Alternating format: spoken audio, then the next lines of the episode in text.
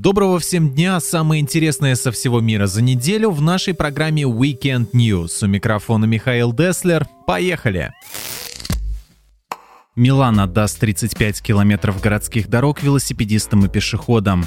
О таком решении объявили городские власти. Автомобилям придется потесниться с Корса Буэнос-Айрес, главной улицы северо-восточной части Милана со множеством магазинов и бутиков. Согласно городскому плану открытые улицы на обновленных дорогах скорость автомобилей ограничит до 30 км в час. Кроме того, появятся велосипедные дорожки, а тротуары будут расширены. Работы на Корса Буэнос-Айрес и ее окрестностях начнутся уже в начале мая. Таким образом, мэрия Милана продолжает свой начатый еще в прошлом десятилетии план превратить город в комфортную среду для пешеходов, а не для машин, пишет Европульс. Эксперты назвали самые уязвимые достопримечательности Европы 2020 года. Рейтинг подготовила Европа Ностра, сеть общественных организаций и публичных лиц. В топ вошел замок Самицана в итальянской Тоскане. Здание, находящееся неподалеку от Флоренции, было построено в конце 19 века. Если еще в конце прошлого столетия в замке находился отель, то сейчас вход туда практически закрыт, а пышные интерьеры продолжают разрушаться и от времени, и от вандалов. А вот Белградской крепости угрожает строительство канатной дороги, из-за чего вид самой постройки и находящегося рядом парка Калимигдан окажется непоправимо испорченным. В топ самых уязвимых достопримечательностей также попали чешский замок Езержи, электростанция Шомберки в польском Бытоме, здание Y-блок в правительственном квартале Осло, Национальный театр Албании в Тиране и стадион Бежеград в Любляне. Швеция закрыла свою последнюю угольную электростанцию. Таким образом, страна полностью отказалась от угля как источника энергии. Эта последняя работающая электростанция снабжала Стокгольм электричеством и теплом с 1989 года. Она перестала работать вместе с завершением отопительного сезона в столице Швеции. Теперь энергокомпания, отвечающая за свет и отопление в Стокгольме, собирается полностью перейти на возобновляемые источники энергии. Швеция стала третьей страной Евросоюза, отказавшейся от угля. На днях с углем распрощалась Австрия, а первой энергетически безугольной страной ЕС стала Бельгия в 2016 году. Специалисты назвали страны ЕС, в которых бизнес был наиболее готов перейти на удаленку. Лидерами по уровню цифровизации компании оказались Дания, Нидерланды, Чехия и Финляндия. Об этом говорится в отчете Европейского инвестиционного банка. В категорию сильных пользователей цифровых технологий вошли Словения, Швеция, Португалия, Эстония, Бельгия, Люксембург, Хорватия, Словакия, Австрия и Евросоюз в целом. Остальные страны попали либо в категорию удовлетворительного уровня, либо скромного. Россия в отчете не рассматривалась.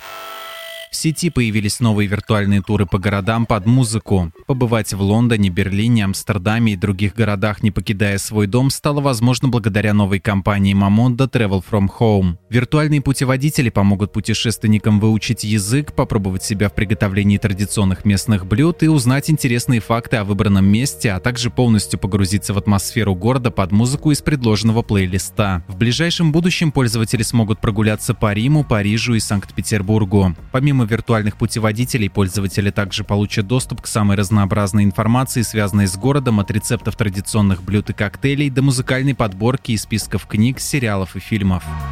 Гёте-институт запустил платформу с онлайн-трансляциями культурных мероприятий. С ее помощью организаторы, продюсеры, пиар-менеджеры и деятели культуры из разных стран мира могут публиковать свои мероприятия для международной аудитории, а также получать финансовую поддержку от зрителей. На платформе Культурама Digital представлен самый широкий спектр культурных мероприятий. Квартирники в прямом эфире из Буэнос-Айреса, кукольный театр на кухне, живые концерты из Берлина, интернет-показ фильмов в Москве, виртуальная экскурсия по выставке выставки в Нью-Йорке и многое другое. Размещать контент на платформе могут как сами авторы, так и культурные институты.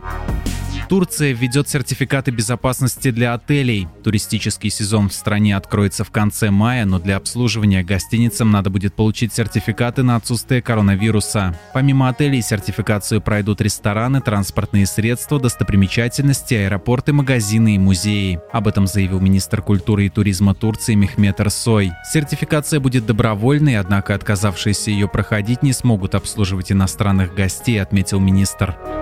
Эксперты назвали страны самой свободной прессой. Возглавила рейтинг Норвегии, она остается лидером четвертый год подряд. На втором месте мирового рейтинга оказалась Финляндия, за ней следуют Дания, Швеция и Нидерланды. Россия заняла 149 место, как и год назад. Ее соседями оказались Гондурас и Демократическая Республика Конго.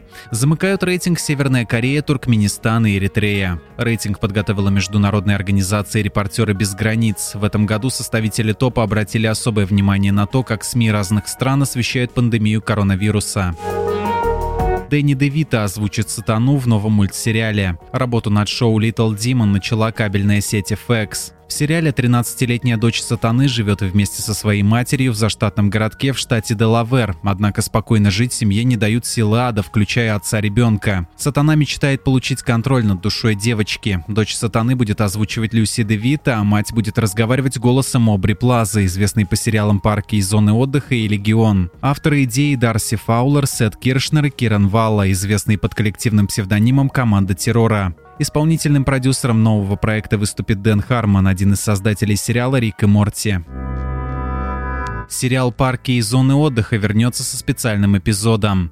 Об этом в Твиттере сообщила актриса Эми Поллер. По ее словам, эпизод выйдет на NBC 30 апреля. Серия будет посвящена борьбе с коронавирусной пандемией. Актеры приняли участие в съемках, не выходя из дома. В эпизоде будет рассказано о том, как власти городка Пауни пытаются заставить жителей соблюдать социальное дистанцирование. Режиссером эпизода выступил создатель парков и зон отдыха Майкл Шур. В нем снялись Рашида Джонс, Азиз Ансари, Ник Коферман, Обри Плаза, Крис Претт, Адам Скотт, Роб Лоу, Джим О'Хейр и Ретта. Все доходы от трансляции специальной серии будут пожертвованы фонды помощи пострадавшим от пандемии, сообщает сайт Popcorn News. Сериал «Парки и зоны отдыха» завершился в 2015 году после седьмого сезона.